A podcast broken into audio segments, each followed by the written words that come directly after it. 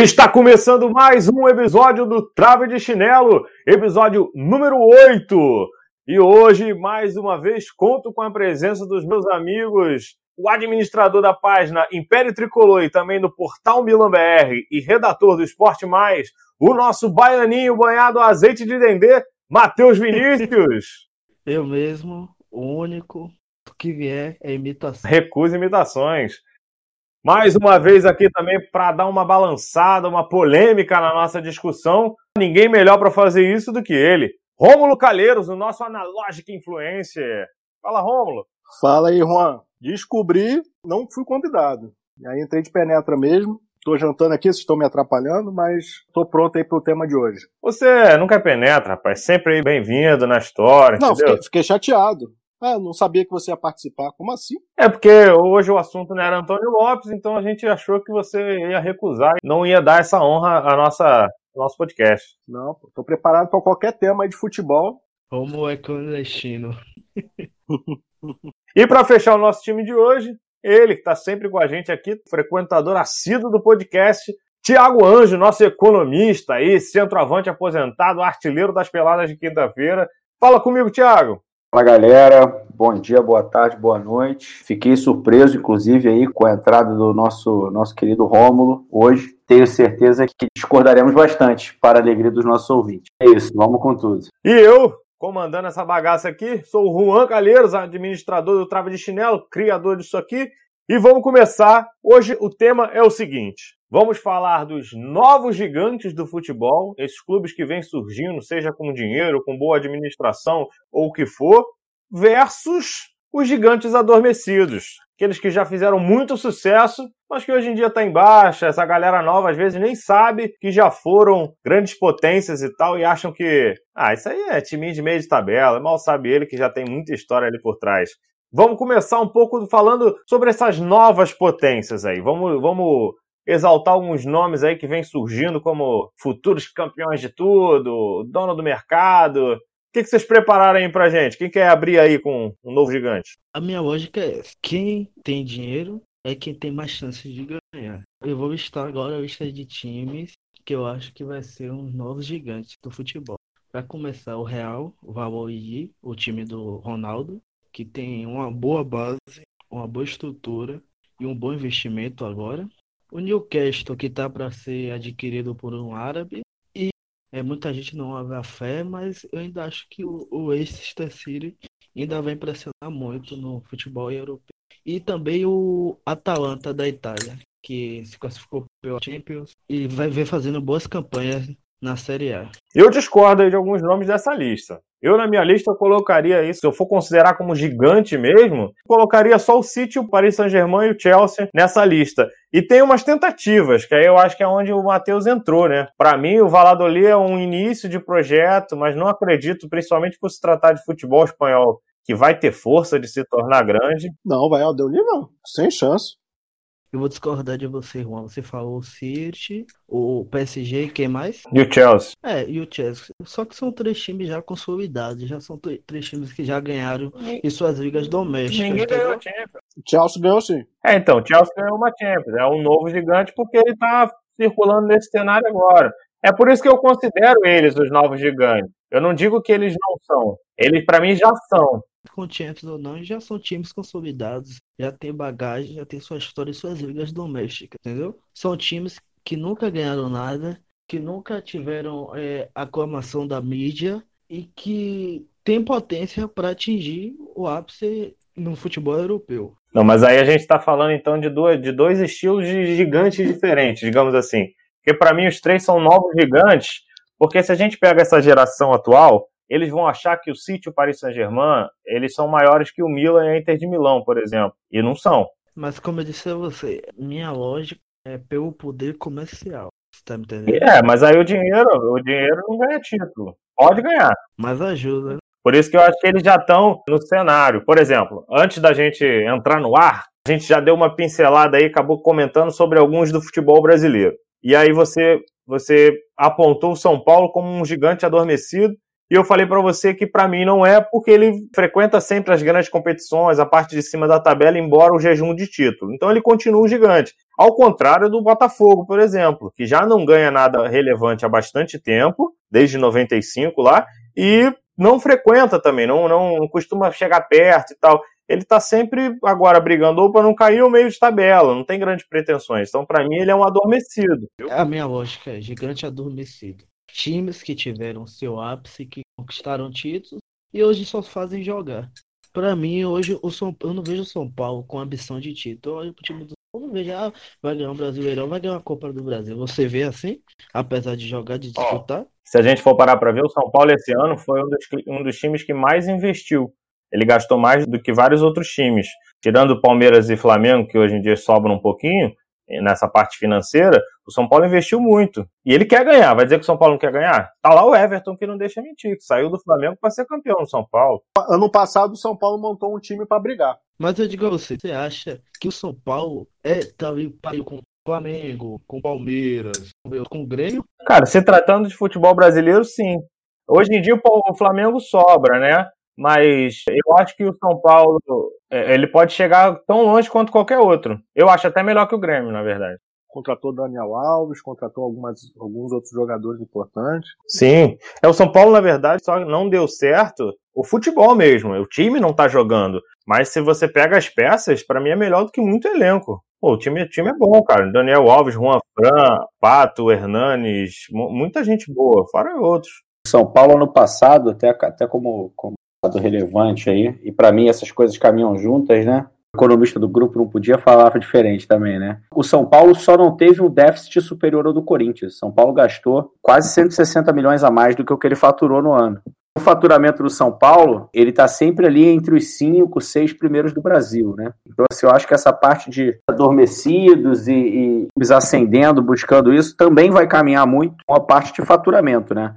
O São Paulo, ainda assim, mesmo há tantos anos sem ganhar um, um, título de expressão, tem um faturamento muito grande. Ele consegue fazer gastos e investimentos ainda, aí pensando em futebol brasileiro, muito acima da média de outros clubes, né? E aí, assim, só para citar um, um, exemplo, pelo que o Matheus falou, clubes que, que têm história, que hoje não, não, participam, não fazem mais nada, né? Tem um, um caso bem emblemático, né, de, de um clube que é bicampeão da Champions, né? É que eu não sei nem que divisão tá. Se tá na segunda, se tá na terceira do, do inglês. O Nottingham Forest. Nem na Premier League os caras jogam e em, em, tempo né, de que ganhou, eles foram campeões da, da, da, Champions praticamente na mesma época que o Flamengo foi campeão da Libertadores a primeira vez. É, eles foram no final dos anos 70 e começo dos 80 ali, né? Exato. E eles chegaram a cair pra terceira também outro exemplo de, de um clube que foi gigante em algum momento, né? Porque eles não têm só esses títulos, tem é, inglês, é, Copa da Liga Inglesa, tem, eles têm um, mais de 10 títulos de expressão. Em âmbito nacional, né? Exato, e, e, e hoje é um time de segunda, terceira divisão. O que provavelmente vai acontecer com alguns clubes aqui do Brasil, se não se cuidarem. E até questão de dinheiro, eles têm investimento do Quat desde 2010, cara. É, eles até têm uma, uma injetadinha de dinheiro, só que não dá certo, não consegue se reerguer. Acho que também a gente tem que analisar é, esse clube inglês, ele, a gente não sabe qual é o contexto da época, né? A gente não sabe se era um clube que, que foi campeão no momento, no momento que tinha um investimento. A gente sabe que na, na Europa já há muito tempo se pratica esse, esse formato de clube empresa. Então, assim, não necessariamente que é diferente do Brasil, né? Que os clubes eles ganham um grande investimento com base na sua torcida, no, no tamanho da grandeza do clube, que gera essas receitas, esse volume de receita. É, a gente não sabe como é que se comportava esses clubes é, que não ganham mais nada, não se ouve falar mais, naquela época. Se foi uma coisa realmente pontual, ou se era uma coisa que o clube era grande ou não. Não sei se vocês chegaram a pesquisar isso, mas é, me parece que era um contexto de, de investimento da época. Foi um clube que teve um investimento naquele momento e as coisas foram tomando outro rumo no decorrer da, do, do, andamento né, das temporadas e eles voltaram ao normal né, deles, que não era um grande, grande clube. É, muito desses clubes às vezes nem eram só investimento. O dinheiro também não falava tão alto às vezes. Pois é, então eram gerações de bons jogadores que vinham junto, uma coisa mais focada. Hoje em dia não, hoje em dia é isso, é o dinheiro, que é quem tem contrata os melhores de cada lugar, junta tudo e aí ganha tudo. Sim. Mesmo assim ainda pesa, né? Porque a gente está vendo aí o City e o PSG sofrendo para ganhar uma Champions, por exemplo. Ah, mas é porque aí você está falando da Europa toda, né? Que não é só o PSG que tem dinheiro. O PSG ele tem mais dinheiro que o Real Madrid, mas não tem como gastar tanto dinheiro quanto o Real Madrid por causa do fair play financeiro, por exemplo. Mas aí entra aquela questão que eu tô falando, às vezes até na própria camisa de pesar, que às vezes o cara tem a mesma proposta do PSG e do, do Real Madrid, o jogador às vezes prefere o Real Madrid. Porque o Real Madrid Sim. já tem esse peso. Tem a questão esportiva. Por mais que hoje em dia eles estejam equilibrados em, em potencial. Sim. É só para complementar, o no Forest, um time que foi bicampeão uhum. seguido, é, 79 e 80, e não aparece na divisão de elite desde 2007 mais de 10 anos caindo para terceira, segunda, terceira, segunda. É, tem outros casos também que ficam nessa, nessa questão. O Leeds United também foi vice-campeão da Champions e campeão da Premier League e está na segunda divisão também há anos, chegou a cair para a terceira também em 2004. Na Inglaterra, principalmente, isso acontece mais, até por a divisão financeira lá ser um pouco mais equilibrada do que aqui. Tem clubes, na, por exemplo, na França, se eu não me engano, o Saint-Etienne, não sei se ele foi campeão da Champions, mas ele, era, ele ganhou bastante campeonato francês em outros momentos, e você não ouve mais falar, não sabe nem se está na primeira divisão. Acredito que esteja, mas. Tá, tá sim. Não ganha nada há muito tempo. E na França tem esse, essa espanhol, espanholiza. Como é que fala? Espanholização. Ajuda aí. Uma espanhola de respeito. Exatamente. A França tá difícil, né? Só ganha o PSG, não tem previsão, né? O que eu quero dizer, por exemplo, o Matheus levantou alguns clubes, como foi o caso do Valladolid, quando a gente comentou do futebol brasileiro, ele falou do Bragantino, o Newcastle eu acho que o colocar dinheiro ajuda muito, mas não é uma fórmula garantida. E a gente tem alguns exemplos. O Mônaco, recentemente, era para ser o Paris Saint-Germain e não conseguiu nada e se quebrou. O Aston Villa tem dinheiro de chinês já há um tempinho e fez boas contratações dentro do que eles conseguiam fazer até então, mas ainda não chega no cenário que o inglês pede. Então, assim, e é um clube também que já foi campeão inglês aí sete vezes europeu também, em 82. A gente vai ver como é que vai funcionar, Juan, agora sem o fair play financeiro, né? Eu acho que eu já pegando o gancho, vocês já devem falar sobre isso. Mas agora esses clubes que têm dinheiro infinito, né? Jogaram macete, né? É, não tem fair play financeiro, vamos ver o que, que vai acontecer. O Newcastle, ele tem dinheiro para comprar o, o mundo de jogadores. Não quer dizer que os jogadores vão querer jogar lá. Mas o PSG, que já está consagrado, consolidado, times grandes como o City, que já está consolidado, que tem dinheiro infinito também, Chelsea. O City, para mim, é um grande exemplo disso, porque quando ele entrou o dinheiro, ele já tentou contratar logo de cara, mas ainda não conseguiu se consolidar. Foi um trabalho passo a passo até chegar onde é hoje, que os jogadores querem ir para lá. O próprio Robinho sofreu com isso. Ele foi pro City na época que entrou o dinheiro, mas ficou sozinho. Foram comprando aos poucos. Pois é. Comprando jogadores, os que aceitavam ir. Realmente era um clube que muito, é, muito inexpressivo né, no cenário nacional deles. Eu acho que é a mesma coisa que vai acontecer com o Valladolid. Quem é que vai querer ir pro Valladolid? Tanto que a, a, visão do Ronaldo. Ah, mas o Ronaldo não é, não é shake, né, cara? Ele não vai botar grana infinita lá. Claro, fora isso. A visão dele é muito mais administrativa, de fazer um trabalho, comparando, por exemplo, com o Atlético Paranaense, que é uma coisa grão a grão pensando na estrutura do clube e colher na frente, investir em garotos novos, que é mais ou menos o que vai acontecer com o Bragantino aqui no Brasil também. Trabalho começa a contratar agora pensando para daqui a 3, 4 anos, do que propriamente ele entrar e, porra, vou, vou trazer o Neymar, vou trazer o fulano, não vai, não tem para isso. Não, não, não. Vamos, vamos criar uma categoria aqui, pessoal, só para é, uma coisa é o clube empresa, no sentido igual ao do Ronaldo, que é sócio lá do Valladolid, que ele quer o objetivo dele, criar um time competitivo para lucrar. Ele quer lucrar com o futebol, ele tem condições de fazer isso. Outra coisa é um clube como o PSG, o Manchester City, agora com o Newcastle, clubes que são os donos são países, são sheiks, são príncipes, o cara quer brincar, mano. Ele quer brincar de L-Foot. O cara quer dinheiro infinito, gasta, não tá nem aí, vai ter retorno. Como o Thiago falou, né? São os clubes Omatic, né? Que tu joga o macetinho é. do dinheiro e Pô, aí é mole. É. É, exatamente. Esse é o objetivo. Esses caras, o PSG não tá nem aí se vai ter lucro. Sim, é como o Romulo falou. Eu acho que são duas categorias. As categorias dos gigantes, no sentido entrou dinheiro ou propriamente um trabalho deu resultado e ele entrou no cenário é, competitivo do futebol. Ele vai disputar todas as, as competições, ele vai estar tá na Champions brigando, ele vai estar tá disputando os campeonatos nacionais. É diferente do, do time que entrou como um clube empresa ou como uma nova administração, ou até com dinheiro, mas uma proporção um pouco menor, pensando em galgar. Aí é diferente, por isso que eu coloquei os novos gigantes para mim, só o Chelsea, o City o PSG, porque eles já estão no cenário já tem competência para ganhar os seus campeonatos nacionais e não é surpresa para ninguém se eles ganharem uma Champions League. Ao contrário, por exemplo, até o, o Thiago puxou o Northern Forest, mas, por exemplo, o Ajax é um gigante na, na Europa, tem três vezes a, a, a Champions League. E, assim, para muitos foi uma surpresa eles chegarem na semifinal recentemente. Para quem não conhecia, principalmente a nova geração, achou que o Ajax era a zebra. Se a gente for pegar a história do time, não seria. Talvez o Tottenham fosse a zebra. Só que se a gente analisar a história recente, realmente foi um feito para eles acima do, do, normal. Mas foi um trabalho dentro de quê? Tinha uma boa geração criada lá, de, de jogadores novos, contratação de jogadores novos que funcionaram, um trabalho bom de, de treinador. Então, muita coisa que juntou tudo e funcionou o time. E o time já tinha uma, uma certa camisa para chegar lá e falar: não, dá para ganhar, pô, já ganhou a questão do Ajax é até uma questão interessante, porque aí você fala até de um, um, uma praça né, no futebol que deixou de ser gigante.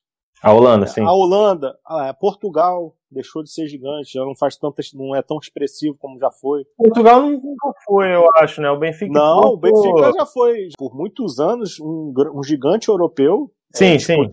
É, o Benfica, sim. O Porto, recentemente, no início da, dos anos 2000, fazia frente com o Mourinho e tudo. Em outras épocas também, pré-Mourinho, o Porto sempre chegava. Mas foi um fora da curva também, né? Existem países, praças, que deixaram de ser expressivas, que aí, consequentemente, seus clubes também deixaram. Se a gente for parar para pensar, a Itália tá caindo nessa praça inexpressiva. A Juventus tá nadando sozinha. Tá nadando sozinha. Na, e mesmo assim, na Champions, ela não, não se consolida. Falando um pouco ainda sobre o assunto do, do Real, do time do, do Ronaldo, ele tem uma ideologia é, muito parecida com a do, a do Atlético Paranaense aquelas famosas jovens promessas, até 23 anos, que eles pegam, é, botam para jogar e quem sabe tem uma valorização, uma volta ainda maior no futuro. É, mas aí é, um, é, é, aquilo que a gente falou, uma administração diferente, aproveitando até o fato que a Espanha faz muito, principalmente os gigantes, né? Contrata uma promessa já pensando em prestar umas temporadas. E aí o Ronaldo está aproveitando a influência dele em um trabalho mais sério para chegar lá no Real Madrid e falar, pô, já que tu contratou o Renier, o Rodrigo, se tu vê que não tá usando, se não for usar agora, deixa uma temporada comigo, para o moleque se adaptar. Então começa a entrar nessa para aproveitar esses novos talentos que muitas vezes nem é eles que contratam. Ou faz aquela ponte, né? O Valladolid contrata, mas já com o moleque indo para o Real Barcelona um pouco na frente. Tem esse tipo de coisa também. Sim, sim. Falando da, da Itália, né? É um time interessante que eu acho que já foi gigante um dia e hoje está renascendo novamente é a Inter. Tá jogando bem, contratando bem e tem tudo para voltar ao topo. E comparando com a Ajax, o Liverpool estava em uma situação parecida, porque antes do COP, ninguém colocava fé no Liverpool. É, o Liverpool era um time, como posso dizer, caseiro. Ele surpreendia só na Liga Doméstica, na Inglaterra.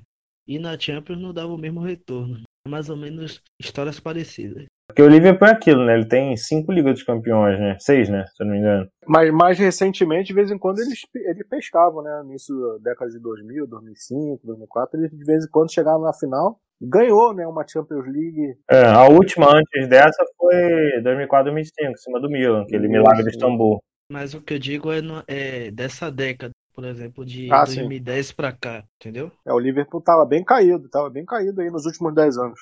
É, ao mesmo tempo é, é o que gerou a, aquela coisa de que todo mundo reforça de trabalho de treinador e tal, porque aquela quando entrou o Klopp fica cinco anos para ganhar, aí fica naquela, tá vendo? Tem que dar tempo para os treinadores e tal. Esse mesmo discurso serve para mostrar também o quanto que o Liverpool estava fora do cenário, digamos assim. Foi uma aposta arriscada, né? Porque o trabalho era bom, né, cara? Só que é aquilo, a competitividade é grande.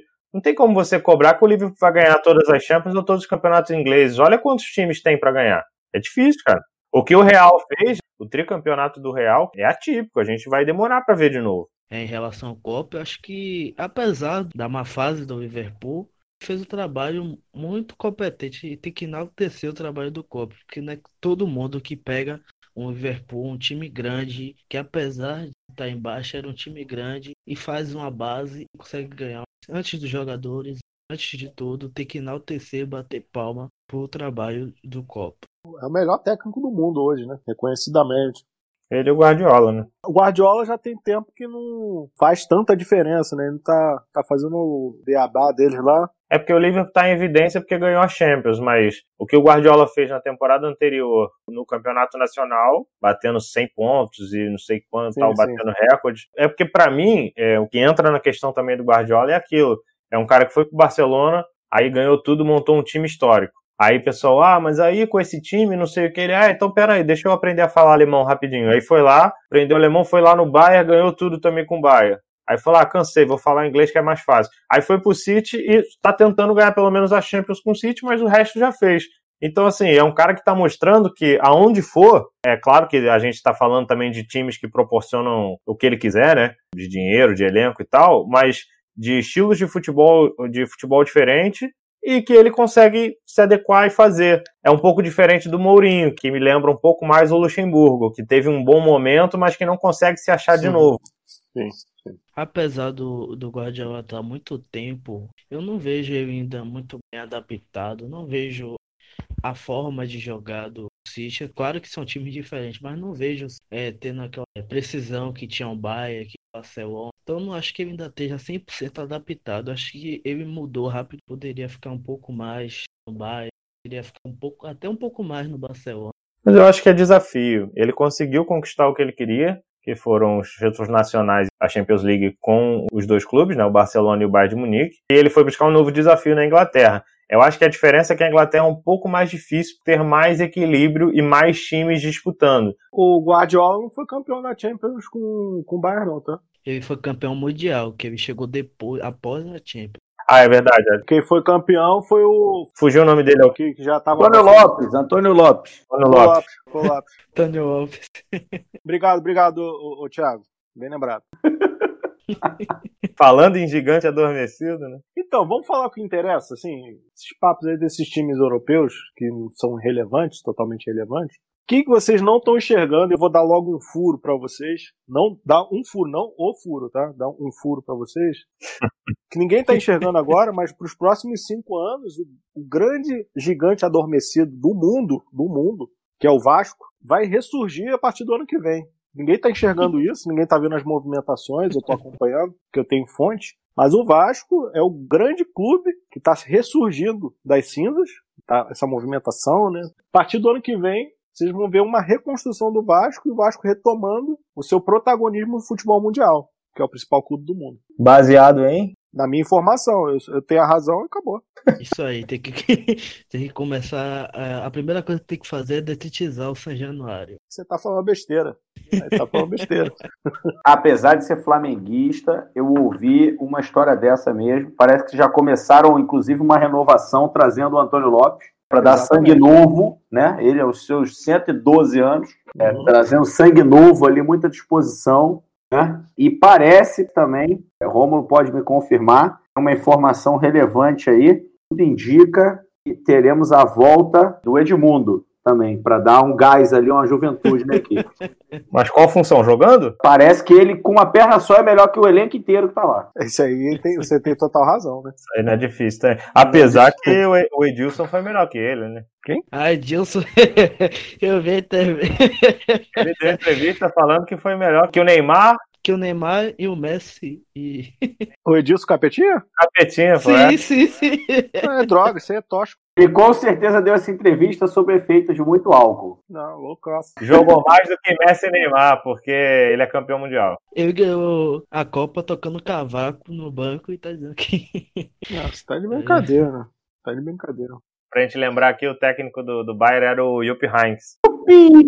Poderia ter sido também o Borja Milutinovic, mas... Esse é só quando o Irving tá aqui. É. Abraço, Ih. Bora pra Milotolovic. Isso. Parece que a quarentena já acabou em Milotolovic. Agora o Rômulo puxou o assunto do Brasil aí. Não, só te corrigindo, te corrigindo. Não puxei o assunto do Brasil. Puxei o assunto do Vasco. Ah, Tá certo. Ponto. Só pra corrigir você que você tá equivocado.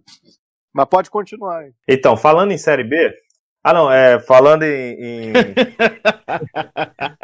em gigantes aí... É, O, O Vasco é o time mais democrático do Brasil. Ele, tra ele traz atratividade para todas as divisões. É o time que tem mais sócios no mundo. Respeite. Respeite a história do gigante da colina. Isso aí é time ou locadora, pô? Não tem que contar por sócio agora? De cinco reais. Agora, de brincadeira. Disse que a promoção do Vasco, quando acabou, disse que perdeu metade dos sócios que ganhou. o Vasco tá contando a, a, a saída dos sócios igual o caso de coronavírus. Mas quem perdeu 50 mil sócios não foi o Vasco, não, foi o Flamengo. Não, senhor. Não, senhor. Sim, senhor. Sim, Não, senhor. senhor. O senhor está bastante mal informado. Eu tô super bem informado. Super bem Sobre o informado. Flamengo, você está bastante mal informado. O podcast não tem clubismo, não. Sei não. O Flamengo teve sim uma queda, mas não foi de 50 mil sócios, não. Quantos sócios tem o Bahia? Aí eu não sei, mas tem bastante. Ah, peraí, vai começar? Vai começar a falar de Bahia, vai ter que cancelar o episódio. Eu quero falar sobre o Bahia. Vamos falar sobre o Bahia. Meu time tá se estruturando, entendeu? Meu time tá perto da marca de 50 mil sócios, você tá entendendo? Meu time tá passando por uma reforma na gestão, você tá entendendo? Você viu o meu CT? Você viu? Eu não tenho CT, eu tenho uma cidade pra treinar. Rumo ao. ao, ao Champ- é, como é que é o Champions League do Nordeste? Como é? Lampions League. Rumo à Lampions League. Pra mim, o Bahia é maior que o Botafogo. Tá de brincadeira. Gostaria de falar sobre isso. Na história, na história não, né? É, vou discordar ali, até porque o Botafogo teve História é que interessa. De história vive o museu, né? Se a gente falar de título também, o Botafogo é maior e eu sou flamenguista, mas para mim, Atlético Paranaense, Bahia, mais para frente, é, se continuarem com a gestão que tem, Goiás, Ceará e Fortaleza, cinco clubes têm bastante possibilidade de ascender e de começarem. O Atlético Paranaense hoje já frequenta competições internacionais com destaque, né? Porque hoje em dia frequentar competição internacional, só o 16 colocado que não vai, né? Mas frequentar chegando lá numa semifinal, pelo menos, fazendo algum barulho. O Atlético Paranaense foi campeão da Sul-Americana. Mas Bahia, Goiás, Ceará e Fortaleza são clubes que caminham para isso graças à sua gestão. Gestão essa de aumento de faturamento todo ano. São clubes que todo ano aumentam seu faturamento. Isso é planejamento, isso é estratégia, isso é longo prazo, isso leva tempo. Pô, tá parecendo o Dória falando, pô. É, cara, É, mas é a verdade. Não, para, pô, gestora. Olha só, esses clubes não vão ganhar nenhuma Libertadores nos próximos 20 anos. Jamais, jamais ganharão. Ó, presta atenção. Se o Bahia não fosse roubado naquela Sul-Americana, o Bahia já teria uma Sul-Americana hoje no seu Nossa. currículo. Porque o meu time estava embalado. Porque cancelar, anular um gol de bicicleta tá de sacanagem. O Bahia tava barril dobrado naquele ano, velho. Você é maluco, velho. O time do Bahia não fica embalado, ele fica te embalado, pô. Ai, caralho. Eu mereço. É melhor ouvir isso do que ser surdo, né? Cara, É, eu, ruim. eu vou sair daqui, eu vou sair. Eu só quero perguntar uma coisa pro Rômulo antes. Você incluiu o Atlético Paranaense nessa sua previsão aí? Com certeza. Se você incluiu, eu vou discordar. Eu aposto mil reais com você que nos próximos 20 anos o Atlético Paranaense não vai ganhar a Libertadores. Vai ganhar. E nem o brasileiro. A Libertadores ele tem até mais chance que o brasileiro. Você é louco. Isso aí é O Bahia daqui a equivocadíssimo. cinco anos ganha o Libertadores. Quer apostar? O Bahia? Quer apostar? Eu Quer quero. Então, eu aposto que você O Bahia quiser. Eu aposto, Eu Eu Quer aposto. aposto? Vem. Bota mil real aí. Bota mil real Milzão, aí. milzão. eu aposto um carro zero. Eu tenho uma filha de Tá três gravado. anos, hein? Mostra ela. É, vocês não estão vendo o que, é que o Bahia tá fazendo. Eu tô vendo o que o Bahia tá fazendo. Pelo amor de Deus, velho. Pelo amor de Deus, tá de sacanagem, velho. Tá de sacanagem, velho. Pelo amor de Deus.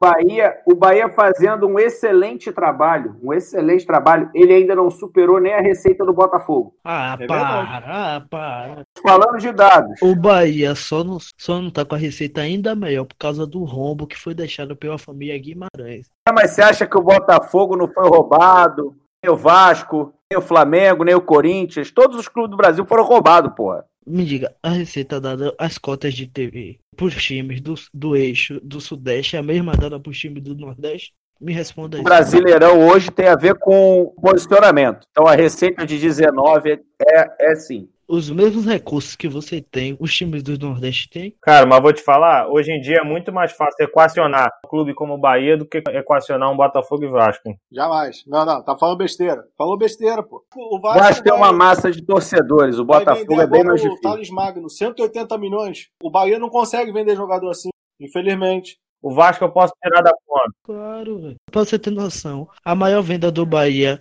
foi 14 milhões. Que foi o Zé Rafael. Pelo amor de Deus. Mas é um caminho. Você fez uma previsão aí, Matheus. Você me desculpa, mas em cinco anos é impossível. Cinco anos, cinco Se anos. Se você fala para mim, cinco anos a gente ganhou a Copa do Brasil, eu até acredito. Não, Copa do Brasil é de boa, pô. É, uma Libertadores impossível. Agora, Libertadores e Brasileiro. Se a Sul-Americana voltar esse ano, ou ano que vem, mas que teve, esteja no mesmo progresso, o Bahia ganha. E a partir dessa Sul-Americana que vai ser montado o projeto para ganhar a Libertadores. O Bahia ganhando a Sul-Americana em cinco anos ganha a Libertadores. Pode deixar gravado aí. Daqui a cinco anos eu vou voltar aqui e eu vou dizer aqui, lembra naquele podcast no dia 13 de maio de 2020 que eu falei? Então pronto. Apostado. Então escreve aí, Matheus. O Vasco, nos próximos cinco anos, se tornará o principal time do país. Anota aí. Beberam cachaça. Eu não sei o que, vocês acham que vai acontecer em cinco anos, mas estou curioso.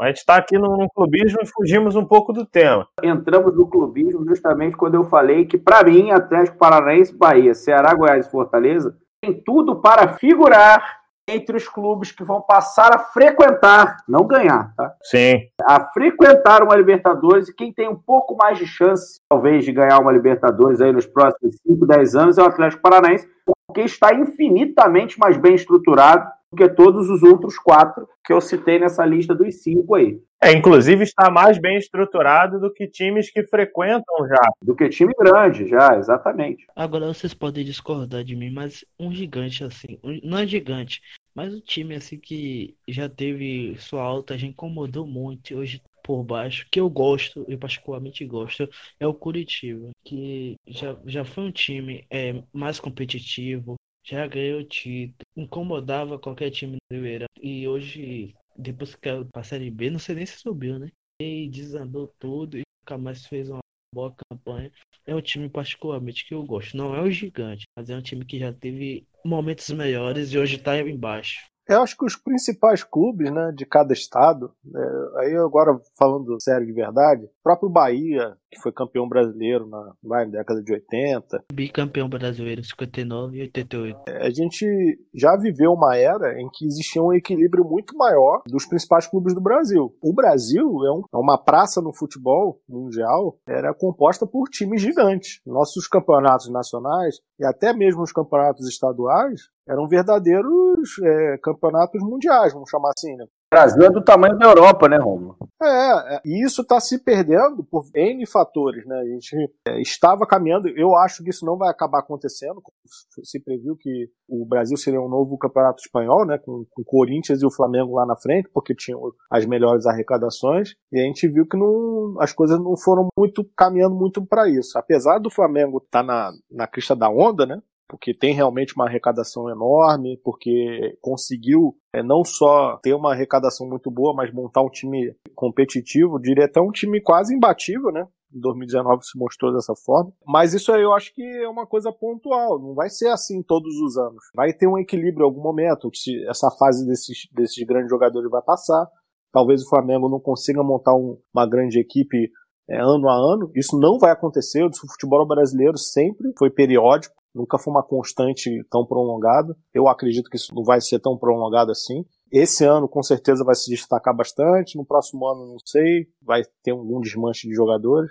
Agora, torço muito para que o Brasil volte a ter os gigantes, não só cinco clubes né, que estão lá disputando, mas dez, metade do campeonato com clubes com realmente chance de ser campeão. Então isso aí é muito bonito, cara. Isso aí é, é, é fantástico. O, o, que mais se aproxima disso é o, talvez o, o campeonato inglês, que hoje é o melhor campeonato do mundo. Por quê? Porque tem muitos times lá que podem ganhar. É, a diferença que entra nas discussões é a qualidade técnica, né? Isso aí realmente ainda está abaixo, mas em relação à, à, competitividade, o Brasil sempre vai ser um dos mais Sim. competitivos. Só para entrar na, no quesito que o Thiago citou dos clubes que vão figurar, os que não vão figurar, por exemplo, eu quando discuto com botafoguense, eu costumo falar, é o seguinte, o Botafogo, ele é um gigante pela história, como a gente citou, tudo isso. Botafogo! Foi o Lopes falando? Tá de sacanagem. Voltando, ele é um gigante aí, principalmente pela história. Aí muitos tocam, ah, um dos clubes que mais cedeu jogador para a seleção brasileira e tal. Só que eu acho que o grande problema do Botafogo não ser maior ainda do que ele é, é que mesmo no seu auge, ele deu o azar de ter um Santos ali, por exemplo, e ele não conseguiu dominar em relação a títulos. Então você olha os títulos do Botafogo, não são muitos, principalmente naquela época, que poderia ter muitos e não teve. Hoje em dia ele continua com poucos títulos aí, de uma história que já, ó, muito tempo sem ser abastecida, digamos assim. É, mas tem que levar em consideração que na época, essa época do Botafogo, se você for analisar friamente, isso aconteceu também um pouco com o Santos, era uma época que não existiam tantos campeonatos nacionais, é, o campeonato nacional não era os mais importantes, eram os campeonatos estaduais, é, que tinham muita relevância naquela época, e os principais clubes do Brasil faziam excursão. Então, o Santos fez muita excursão, o Vasco fez muita excursão, o Botafogo fez muita excursão, Santos deixou de disputar um, um, uma Libertadores para expulsar, por exemplo. Exatamente. Só que eu quero dizer até em cenário nacional, não estou nem botando Libertadores, porque realmente a Libertadores o pessoal começou a dar relevância mais recente. Só que se a gente parar para ver que o Botafogo tem dois brasileiros em 68 e 95, é igual um Bahia, por exemplo, como o, o próprio Matheus citou. E, pô, um 68 naquela época. Agora, o Santos, quando teve essa unificação dos títulos, assim como o Palmeiras, que acordou com, com, com o título de um dia para o outro, teve da onde pegar. O Botafogo nem isso, não tinha uma taça pirapora para dizer que é brasileiro, entendeu? É, é, não ganhavam. Não, é porque antigamente, na, na, década de 50, década de 40, 50, a FIFA ela, ela não era tão protagonista assim na, na formação de, de, campeonatos entre clubes. Então, assim, vira e mexe, faz, existiam campeonatos é, interclubes gerados que eram com os principais clubes do mundo. E valiam, pra valer, né? Se você vê o noticiário da época, é, não, tô falando isso porque o Vasco já ganhou também esses títulos, tá? Vasco, Botafogo, Fluminense. Bangu. O, o Bangu já ganhou. O Bangu já foi um grande clube em cenário nacional. Ele teve alguns protagonismos em alguma época. O já foi vice-campeão brasileiro, pô. Eu não tô falando que tem que considerar campeonato mundial, não, tá? Mas é discutível. Porque realmente naquela época era um campeonato que era, que era disputado, aí tinha vários nomes, enfim. Mas eram os campeonatos que eram disputados entre os principais clubes do mundo. E se você for parar para analisar, a gente considera campeonatos interclubes, que era só uma disputa entre o campeão da Libertadores e o campeão da Champions, com um jogo único, como um mundial. E aí você não considera é, campeonatos que eram formados na época entre os, entre os principais clubes, né? Tinha sua relevância, é, os principais clubes de cada localidade, né? De cada país. Lógico, não eram todos os países, mas tinham campeonatos com 10 clubes que eram os protagonistas do mundo e algumas vezes saíram campeões clubes brasileiros. E era o principal campeonato disputado daquele ano. Então, assim, não é para desconsiderar também. Não digo que tem que ser campeonato mundial, mas tinha que ter alguma relevância na sua história, porque perdeu a relevância. É porque muita gente não sabe como era aquilo, né? Não vai buscar a história do torneio. Então, como a gente entra numa página de um clube qualquer, você vai lá buscar os títulos, vai ter um monte de taça que ninguém sabe nem o que, que é. Taça Ramon de não sei o que, taça Hernandes, os nomes lá, Sim. que o pessoal vai olhar e falar, ah, beleza, isso aí não conta. Conta para mim é quantos brasileiros tem, quantos mundiais, quantos Libertadores, porque é o que estão jogando hoje. Então, cada coisa foi tendo sua relevância no tempo, né?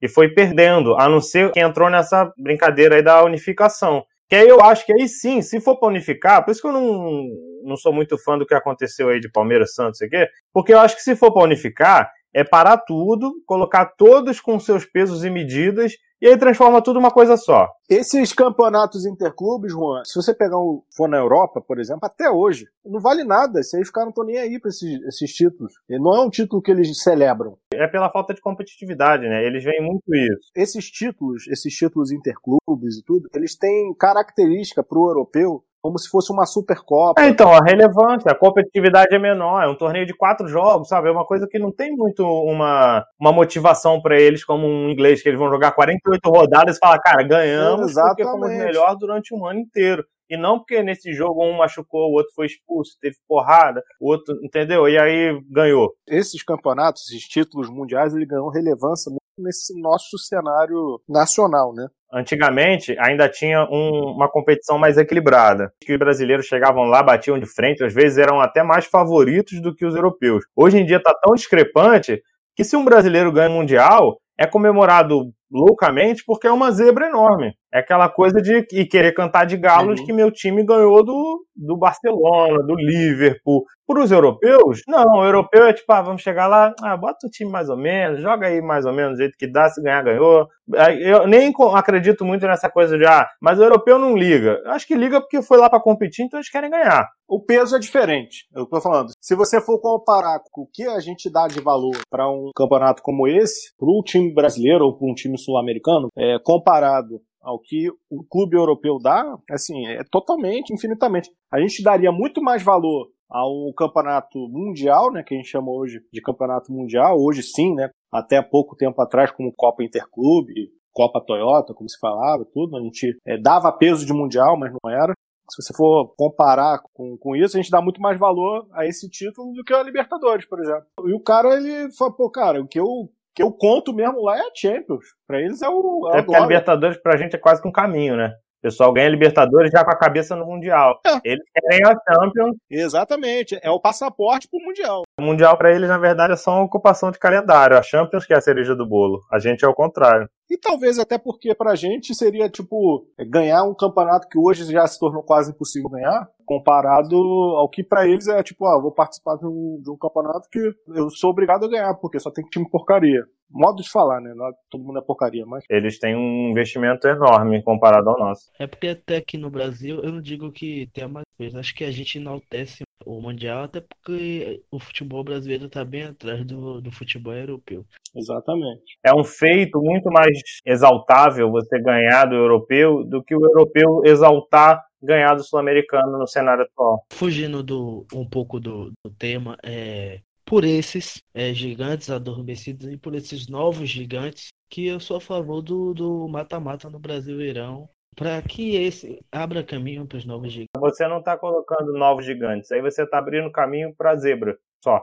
Não acho. Mas você não premia o melhor. Você premia o momento. Pô, imagina, um exemplo. O Flamengo, um time que estava do ano passado, jogando o que estava jogando, vai para o mata-mata, e no mata-mata, seja por um, uma bobeira de um jogador, um erro de arbitragem, alguma coisa do tipo, o cara expulsa, ou o outro vai lá e pum, machuca o melhor jogador, machuca um, machuca outro, e aí o, o outro time vai lá e ganha. Um jogo de mata-mata. Um time que era bem abaixo, como aconteceu com o Santos. O oitavo classificado, entendeu? Foi campeão. Então você não está premiando a regularidade, você premiou uma noite. O São Caetano, na época daquele mata que o Vasco foi até campeão, tinha o melhor time da época, mas enfim. Em 2000 foi um campeonato atípico, a Série B os, os, os classificava né, para as finais. São Caetano se classificou como último também e foi para a final.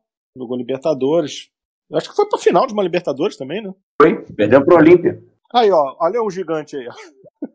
Não, aí não tem nada de gigante. Tô brincando. A competição mata-mata, ela serve para isso no mundo todo, né?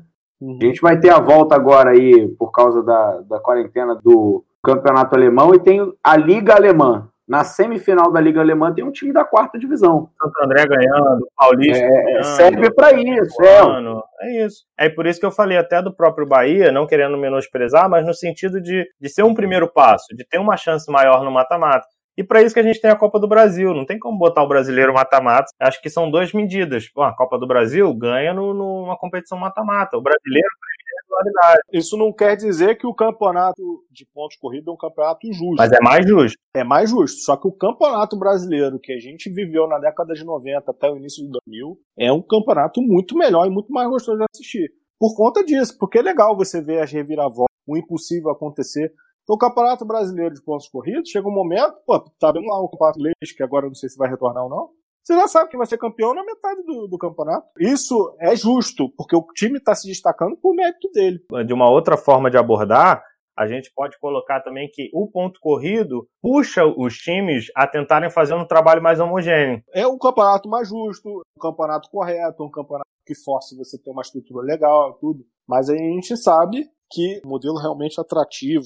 Não digo na Europa, em outro país, eu não sei como é que isso se comportaria. No Brasil, a gente ainda é bem saudosista, porque é um modelo que a gente estava acostumado, ainda é o um modelo que foi mais jogado, né? A formatação clássica ainda supera essa formatação. E era o que a gente gostava. Você realmente ganhava o título, você jogava, conquistava o título como se fosse uma Copa. E a gente vê que a Copa do Brasil, que ainda existe, ela não tem o mesmo glamour do que a Copa eu não gostei da Copa do Brasil, digamos assim, é o fato dos da Libertadores, é uma questão de calendário, eu sei, mas entrar nas oitavas. Eu acho que é um time, são times melhores que precisam apenas jogar sete jogos para ser campeão. E eu acho que isso diminui muito a chance dos outros times, que era para ser uma competição onde as surpresas aparecem, premiam trabalhos mais curtos, só que com capacidade. Então eu acho que isso tira um pouco o foco também. A partir do momento que os times entram, parece que a competição vira só eles, porque eles entram, eliminam todo mundo e vira só os restantes da Libertadores nas fases finais. Voltando ao tema né, do podcast, o pontos corridos no Brasil, ele fez adormecer gigantes, com certeza, porque evidenciou por N motivos, não foi só esse o motivo, ele não permite que um time desorganizado, sem planejamento, um time sem preparo, ele ganhe um título. Não deve ter nenhum exemplo nesse sentido. Enquanto que a gente vivia com clubes desorganizados, ganhando os títulos, é, se endividando, como o Vasco, o Vasco é um grande exemplo, mas teve outros exemplos nesse sentido. Viviam bem com isso e ganhavam títulos atrás de títulos, aí o ano ficava uns dois anos se, se reestruturando aqui, paga uma dívida ali, volta desorganizado, ganhava. Então, o pontos corridos, ele, ele, ele passou a régua nisso. Eu acho que ele sobe um sarrafo para um nível de profissionalismo no futebol. Então, você coloca, por exemplo, claro. o Cruzeiro foi o exemplo de que não dá mais. Ele foi o estopim. Ele gastava o que não tinha, fazia o que não podia para conseguir títulos e conseguiu só mata-mata exatamente por isso, mostrando que na hora que a conta veio, acabou. E aí, como você falou, adormeceu alguns porque colocou em evidência gestões que estavam horríveis. O Flamengo está do jeito que está porque arrumou a casa, senão já podia até ter caído se continuasse do jeito que vinha anteriormente, porque a, a cobrança aumentou. Talvez o último, último bagunça que foi campeão, eu acho até que foi o Flamengo 2009, que ainda não era um trabalho bom de gestão, e foi campeão por talentos individuais e tal, não sei o quê. A partir dali já começou a ser um trabalho. Quem acompanhou, acompanhou, né? Porque o Palmeiras pediu também, né? Palmeiras fez o, o dever de casa do Flamengo. Mas a partir dali já começa a ter um trabalho administrativo, seja o Fluminense, mesmo com seus problemas. Na época ainda tinha uma Unimed que segurava, ganhou 2010, 2012. Teve o Cruzeiro de campeonato, e aí veio os paulistas, Corinthians, Palmeiras, é, revezando um pouco isso. Eu acho que agora vai ser mais difícil dar chance para os gigantes adormecidos. Eles vão ter que acordar se reestruturar. Né? Hoje, para você falar de um time vencedor, você tem que falar que, ah, vou eu vou estruturar meu financeiramente. Senão você nem fala de título mais. Isso é uma novidade pro, pro futebol brasileiro. Como flamenguista, claro, como torcedor, você quer ganhar. Mas por que, que não me incomodava tanto a questão do cheirinho? Quem acompanha futebol, gosta de futebol, você vê que é um time que estruturou e a tendência é a partir dali tá disputando todo ano. Em várias infelicidades, acabou não ganhando nesses anos. Mas quantas finais o Flamengo disputou? Quantos ele chegou com chance de ganhar? E aí você fala, pô, ah, é, não ganhou, é cheirinho, mas você prefere ver o seu time sabendo que ano que vem ele vai estar tá lá para tentar de novo, ou ver o seu time como tal a situação do Botafogo, por exemplo. Você começa o ano sabendo que não tem por que acompanhar, vai, vai ganhar o quê? Entendeu? Eu acho que é isso. Mostrou que, ó, tá estruturando, calma, uma hora o título vai chegar, incomoda não ganhar, a conta podia, ó, não ganhou até aqui, beleza, acabou, não tem como fazer mais essa gestão, vai quebrar tudo. Porque precisava de um título para sustentar, podia ser também. Mas você mostra que tem um trabalho sendo feito, assim como é o Atlético Paranaense. Foi galgando e o título chegou. E a tendência agora é ser mais frequente, como o Thiago falou. São trabalhos que chegam para clubes ficarem no cenário e não ter esse título avulso, como seria se fosse um mata-mata, por exemplo, como o Matheus citou e tal. Então acho que premia um pouco isso. Hashtag saudade do mata-mata. Para a gente chegar na fase final aí, eu vou perguntar para vocês qual o novo gigante para vocês aí mais promissor de se manter no cenário ou de virar realmente uma potência. E aí, se quiserem até falar um nível nacional, um nível internacional, melhor. Depois eu puxo uma outra pergunta. Tem uma lista aqui que o Rômulo falou, por exemplo. Ah, ganhou Champions como parâmetro. Tem vários clubes aqui que hoje em dia a gente coloca como nada nada que já foram campeões de Champions, estão, estão esquecidos, né? É, Olympique de Marseille, o Hamburgo. Um time em comum que foi, foi campeão da Champions, mas assim, é, realmente não é expressiva, foi o Estrela, né? Estrela Bucareste, pode ser? Stella Bucareste e Estrela Vermelha da Romênia Os dois e da foram Sérvia. campeões. Os dois foram campeões. Eu misturei os dois, misturei os dois. Então, são clubes de praças totalmente diferentes, mas também numa época em que a União Soviética O Celtic é um exemplo, né? Ia falar isso agora o Celtic, que é, é mesmo, né? Bem há lembrado. muito tempo vem, não, não passa da fase de grupo, já foi campeão de E o. Feyenoord, voltando a falar da Holanda, por exemplo, é um Faia. inclusive campeão em cima do, do Celtic. a final Feyenoord e Celtic. É porque a Holanda realmente foi praça que afetou todos os clubes, né? A gente não fala mais do PSV, a gente não fala mais da, da Ajax. A Holanda ela tinha um trabalho que o Ajax voltou a fazer um pouco, que é a, a porta de entrada na Europa, né? Principalmente aqui do Brasil. Tinha um time que eu gostava muito da Holanda, que ele até participava de, de Champions, que era o AZ, que hoje acho que até já tá extinto. já. Não, acho que ele existe ainda. Não, existe, mas ele nunca foi tão relevante, não. É, times que tiveram auges também, que não arrumaram nada. O próprio Deportivo La Coruña teve seu momento, Bayer Leverkusen. Tem aqueles times carismáticos, vamos chamar né? Que participavam, os times da Turquia, que a gente gostava de ver às vezes. Ah, o próprio Fenerbahçe, né? Pra gente até que é brasileiro. Galatasaray. Fenerbahçe teve seu momento Brasil, principalmente quando era com o Zico treinando, o Alex, David, Roberto Carlos, todo mundo que ele gostava de ver pelos brasileiros também, né? Cria essa proximidade. Eu vou falar uma coisa pra vocês, eu tenho saudade da época do campeonato italiano, porque quem acompanhou aí a década de 90 sabe que o campeonato italiano era o principal, né? Era o que é o inglês hoje, quase. É, era o melhor campeonato. Durante uns 5 anos, pelo menos, 5 a 10 anos aí, era o principal campeonato da Porque tinha Europa. Milan, Inter de Milão, Lazio, é, Juventus, Napoli, Roma. Você citou a Sampdoria, que disputou. A Lazio foi meu time do PES, pô. O Thiago sabe aí quando jogava o In Eleven, aquele time com Simeone, Nesta, Mancini, Mihailovic, Crespo, Salas, Veron, Cláudio Lopes, É. Nedved. Olha o time. Era um timaço, cara. Uhum. Era a seleção do mundo. Seleção do mundo. cara. Campeão italiano em 2000. Me corrijam se eu estiver errado, até o Parma acho que era dessa época. É, o Parma teve seu auge, mas teve duas falências decretadas já, 2004 e 2012. Exatamente. O Parma ele teve um auge, na verdade ele foi um grandíssimo clube. Ele, foi, ele pegou o gancho daquela época do, da Parmalat, né? Ele tinha camisa, né? Mas ele não era um clube expressivo de título. Não, não, ele sempre foi um clube pequeno. E teve o Buffon. O Buffon veio de lá, né? É, então, o Buffon colocou ele no cenário um pouco. Depois o Adriano indo pra lá fez os brasileiros conhecerem mais também. O Adriano jogou lá no Parma? Jogou, Não jogou. sabia dessa não. Jogou. Acho que ele foi emprestado, né? Caso ocorra a venda do Milan, eu tenho fé que volte ao topo de novo. Então, vamos lá. Isso faz parte um pouco da pergunta. Vamos entrar nela de novo. Vou fazer um a um então. Matheus, pra você, qual o novo gigante mais promissor? Um no nacional e um no internacional? O Nacional, apesar do, do meu clubismo, vou de Atlético. Internacional, o Atalanta. Pra você, Romulo? Nacional, eu vou dar uma menção honrosa pro Fortaleza. Pô, sondando muito com o investimento no exterior, árabe envolvido. Pode ser que realmente surja uma, uma novidade nesse sentido. Árabe não, foi um russo, se eu não me O engano. dono do PAOK. Isso, é grego, né? Então ele é russo e investe na, na Grécia. Alguma coisa assim. E ele tem uma estrutura boa para isso, mas eu citaria que com grande impacto de imediato o, o Red Bull, Red Bull Bragantino. Porque ele vai sair do nada, da estaca zero, para estar disputando meio tabela para cima, com certeza. Então é o que vai chamar mais atenção, na minha opinião, no futebol brasileiro aí para os próximos dois anos. Pelo investimento que eles têm. Só pra te, te ambientar, na verdade, o investidor que procurou o Fortaleza, ele é um bilionário russo e ele é dono do Pau Cara Grécia desde 2013. Estou só confirmando a na dúvida se informação ele era grego, mas que investia na Rússia, eu só troquei as bolas. E ressaltar que o Paraná também faz parte do, de um dos clubes que ele pensa em investir. Você falou do Red Bull, a gente aca- acabou até esquecendo do, do Apes, do Red Bull Apes. Da Alemanha, né? Sim. É que, na verdade, a gente pode englobar o, a marca RB, né? Os clubes que, ele- que eles entraram, eles estão colocando no cenário. Por exemplo, o Salzburg, que revelou agora o Haaland e foi um puxado lá que foi pro, pro Liverpool. O limpo Xadé. Takima Mino, o nome do cara. É mais ou menos isso aí. Que é um chinês que o Liverpool contratou. Isso aí é da, é da escola do Bora Milutinovic. É, aí.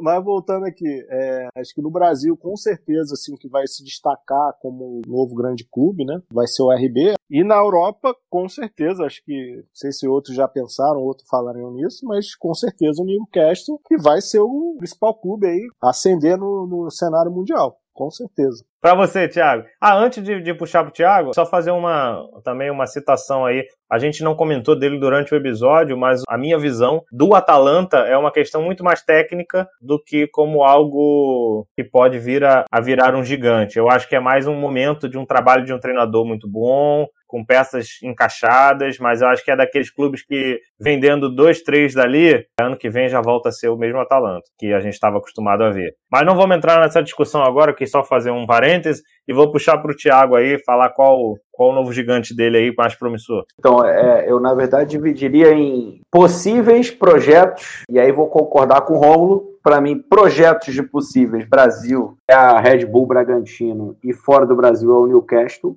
Né? E projetos já em andamento, ou seja, mais próximos de uma realidade, para mim, Atlético Paranaense, sem dúvida, aqui no Brasil. Fora do Brasil, eu acredito que o City vai ganhar a tão esperada Champions em breve e aí vira efetivamente um time gigante para sempre. Excelente. Só para fazer mais uma citação, eu também esqueci do, do Borussia Dortmund. Não, mas o Borussia já é grande. Né? É, o Borussia já é um gigante, né? É... Mas assim, na, na visão europeia, que eu falo de ganhar duas, três Champions daqui, em, em 10 anos. É um time que tá crescendo, tá com a base muito sólida. O Borussia, ele vive o mesmo problema do Leverkusen. São dois times que incomodaram muito, figuraram cenários internacionais, só que eles vivem um problema de tudo que é bom de lá vai para o Bayern de Munique. Então eles não conseguem se consolidar. Minha visão, né? É, o Borussia Dortmund, ele, ele é o clube que maior torcida, né, da, da Alemanha, se não, ou ele ou, ou o Schalke, alguma coisa assim. Mas eu acho que é o Borussia, porque realmente o Bayern, ele, ele domina muito, né, no campeonato. Mas é o Borussia, ele é um dos principais clubes, já acho que já foi campeão. Ele já foi campeão da Champions. Merecia estar tá em destaque. Ele ganhou em 96, 97, temporada 96, 97. E tem oito títulos alemães. Engraçado que ele tem menos título alemão do que o Nuremberg, que é um time que a gente não, não dá nada. Né? Nem lembra mais dele. Pois é. Para dar minha, minha opinião nisso aí, é até interessante que dá para dividir dessa forma. Realmente tem trabalhos que começam a aparecer como promissor, mas se eu for colocar o meu palpite agora, eu iria de Atlético Paranaense, que eu acho que vai se consolidar com títulos em futuro breve. Na onda do Thiago, eu acho que eu vou no PSG. Eu acho que eles também vão conseguir essa tão sonhada Champions no momento e dar uma consolidada, inclusive puxando para o nosso, nosso Neymar aí, eu acho que ele vai conseguir consolidar ele também como jogador.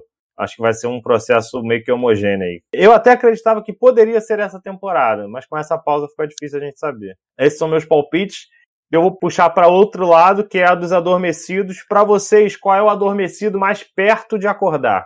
Brasil e internacional. Vou começar de trás para frente agora. Tiago. Para mim, até, até por ter a família Moreira Salles por trás, projeto de clube empresa do Botafogo sair do papel, como são pessoas extremamente qualificadas que vão estar na gestão do clube, Botafogo tem, tem grande chance. Mas é um si, né? Não é que eu acredite que isso está perto, porque eu não acredito que, que esse acordo saia agora, mas se acontecer esse acordo, o Botafogo volta, provavelmente em 3, 5 anos, a figurar entre os clubes que, que vão disputar aí título no Brasil. E o Botafogo vem nessa onda de começar a olhar muito o mercado internacional, né? Sondando Yaya Touré, trouxe o Honda, aí tentou o Ruben. É, eu vi outros nomes, tem vários outros nomes que eu vi aí tentando também. Tentando o Antônio Lopes também. Só a galera que tá bem velha, aposentada, que eles gostam. Quer fazer um asilo no time. no fim de carreira da Europa. E do mercado internacional, Thiago, quem que você colocaria? Por incrível que pareça, até para os ouvintes é, ficarem confusos, eu vou no, eu vou chutar o que eu acho que o Matheus vai dizer, porque eu concordo com ele. É Milan. Ah, certo, puxando a sardinha para a página nova. É, é isso aí, Thiago. E para você, Romulo? Olha, concordo que o Botafogo, como está puxando essa, esse movimento de clube na né, SA, eu acho que é um, é um pioneiro nesse sentido, que está tentando se estruturar, né? Não o pioneiro, porque a gente sabe que teve, teve alguns clubes que já, já fizeram isso. O Figueirense. Figueirense ele teve. Ele virou empresa e não deu certo porque foi mal administrado. É, quase faliu, quase quebrou. Quase quebrou, já está se falando em, em, reestruturar de novo. Eu acredito que o Botafogo ele tem todas as condições de fazer a coisa correta. Pode ser até que consiga captar mais investimento de fora e tudo. Seria muito legal. Eu, eu apesar de ser vascaíno, eu acho que seria muito legal é, o Botafogo ele voltar a ser gigante, porque ele merece estar, estar em destaque. É um clube que foi muito importante. Aproveitando o gancho aí, só porque você citou o Figueirense, é até engraçado a gente falar, porque é basicamente o que aconteceu com o Newcastle, que hoje a gente coloca como um novo possível gigante, mas o Newcastle ele quebrou logo depois de ser vendido. Ele foi comprado né, por um empresário e a partir dali começou a degringolar e foi rebaixado duas vezes. Não, não. O que aconteceu é que foi comprado por um milionário, foi até um milionário americano. É, a torcida não gostou, inclusive. Dizendo que se der lucro tá bom para ele. Ele não tinha ambição esportiva, e isso no futebol é. Futebol lida com paixão, com, com, com tudo. Tá vendo o Manchester United passando por isso, né? Dá lucro todo ano e não ganha mais nada. Exatamente. Então, o que aconteceu muito ali não foi porque o, o Newcastle ele, ele faliu, não. Ele, pelo contrário, ele, ele dá lucro. Eu não quis jogar para o cenário de falência, não. Eu quis dizer no sentido de que, às vezes, a gente tem uma visão de que essa coisa de virar um clube empresa, eu sou comprado por um grande empresário, é uma solução. E a gente tem vários caminhos que, se o cara não levar a sério, ele não tiver o olho no lado esportivo, isso é, vira é, ao contrário, né? Acaba jogando sim, o clube lá embaixo. Mas voltando aqui ao tema, eu acho que o Botafogo ele, ele tem grande chance, não só tem chance, que eu acho que merece voltar um protagonismo no cenário nacional. Falta o, mais um time carioca. Voltando um pouquinho de clubismo, eu tô acompanhando. Existem promessas no, de candidatos para o Vasco nesse sentido, tá? A gente não sabe se é fanfarronice, não dá para saber, né? e também não dá para falar que é mentira, não dá para falar que é verdade. Eu vi o projeto e eu achei o projeto bem convincente se isso for uma realidade, se tiver todas as condições de, das promessas serem cumpridas, certamente o Vasco vai voltar a um protagonismo no futebol nacional, que merece também. Os clubes no Rio merecem estar no cenário de protagonismo no futebol nacional, como sempre foi. Enfim, se perdeu no meio do caminho. Eu acho muito ruim o Flamengo é, nadar sozinho nesse sentido. Hoje ele é o principal, mas amanhã pode não ser, mas ele, sempre o Flamengo está representando o Pro Rio. torcedor é excelente, mas pro futebol é horrível mesmo. É horrível. Eu torço para que os clubes no Rio, citei o Botafogo e o Vasco, porque eu acompanhei, eu não sei como é que o, o Fluminense está se comportando. Sempre foram protagonistas e não deveria ter saído disso. O Rio de Janeiro é a segunda, a segunda principal praça futebolística do Brasil e já foi a principal. Eu acho que deveria ser a principal, inclusive. Enfim, eu torço para que isso volte. No cenário internacional, Poderia falar do Milan, da Inter, futebol italiano, né? Eu acho que o problema do futebol italiano é que ele perdeu aquela, aquele protagonismo no cenário internacional. Eu vou falar com um clube aqui que eu acho que ninguém pensou, mas tem que ser pensado com carinho, principalmente por desse cenário de fair play financeiro. Eu acho que o Manchester tem tudo, Manchester United, né? Ele tem tudo para voltar a ser protagonista na próxima temporada. Uma boa, bom, bom nome também. Eu, inclusive, quando você estava falando, eu achei até que você pudesse citar o Arsenal. Mas o Manchester está mais na frente. O Arsenal não é um gigante. Ele, na década de 90, ele teve um momento de protagonismo, chegou a ganhar os principais títulos europeus. Né? Ganhou a Champions? Ele ganhou o campeonato invicto com Thierry Henry, né? Isso chamou muita atenção na época. Não ganhou a Champions, mas disputou duas vezes a final. O mesmo linha de raciocínio, acho que foi você que falou, né? Que ela não ganhou a Champions, então não é gigante. Ele não chegou a ser gigante, não. Pode ser considerado gigante pela relevância que ele tem no, no país dele, né? Relevância nacional. Foi vice-campeão da Champions, né? E é um clube que você olha, parece que sempre tem potencial para chegar, mas, mas não chega. O Tottenham tá mais na frente do que o Arsenal. Atualmente, sim. Matheus, para você. No cenário, eu acho que Bahia Não, mas eu te entendo. Eu pensei até em citá-lo também, sem clubismo. Não, o Bahia tá, tá É que eu acho que o Bahia né? ele já acordou. Ele tá no processo de, de, levantar, entendeu? Mas ele já acordou. E no internacional, é, que água adiantou, eu vou falar do Mil.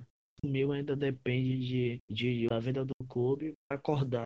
Para quem sabe acordar. Para mim, é, eu confesso que eu nem, nem vim com a resposta pronta, não. Fiquei pensando aqui enquanto vocês estavam falando. E o adormecido, cara, mais perto de acordar, eu cheguei a pensar o Bahia, mas para mim eu acho que é isso. Acho que ele já acordou e tá levantando.